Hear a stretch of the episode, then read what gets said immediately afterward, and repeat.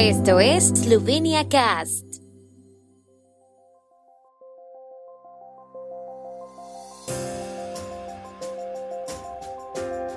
Noticias.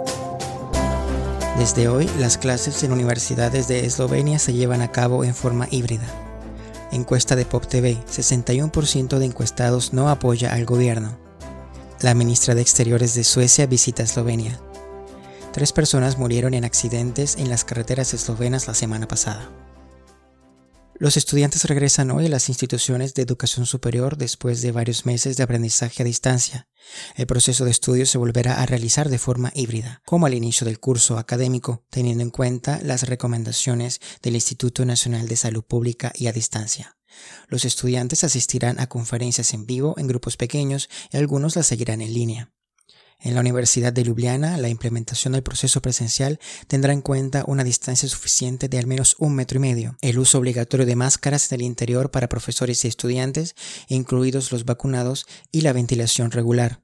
La implementación del proceso pedagógico no significa grandes cambios para la Universidad de Maribor.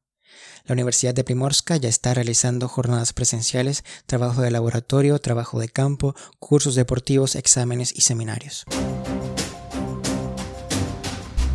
El trabajo del gobierno cuenta con el apoyo del 29.6% de los encuestados, que es el más bajo en este periodo, según una encuesta realizada para Pop TV por la agencia mediana.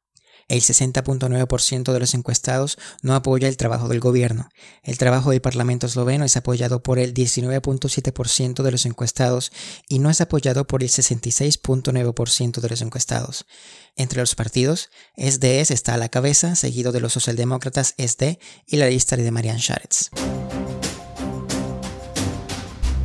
El ministro de Asuntos Exteriores de Eslovenia, Anje Logar, recibirá hoy a la ministra de Asuntos Exteriores sueca, Ann Linde. La visita tendrá como objetivo fortalecer las relaciones entre los dos países y presentar las prioridades de la presidencia eslovena del Consejo de la Unión Europea en la segunda mitad del año. Según el Ministerio de Relaciones Exteriores esloveno, la visita de la canciller sueca tendrá como objetivo fortalecer las relaciones amistosas y profundizar el diálogo político y la cooperación entre los dos países a nivel bilateral e internacional, especialmente a la luz de la presidencia eslovena de la Unión Europea y la presidencia sueca de la Organización para la Seguridad de Cooperación en Europa. La ministra sueca también será recibida por el presidente de la República de Eslovenia, Borut Pajor. La semana pasada se produjeron tres accidentes de tráfico mortales en las carreteras eslovenas, en los que murieron tres personas. Las carreteras eslovenas se han cobrado 20 vidas en lo que va de año, en comparación con 23 en el mismo periodo el año pasado, dijo la policía eslovena.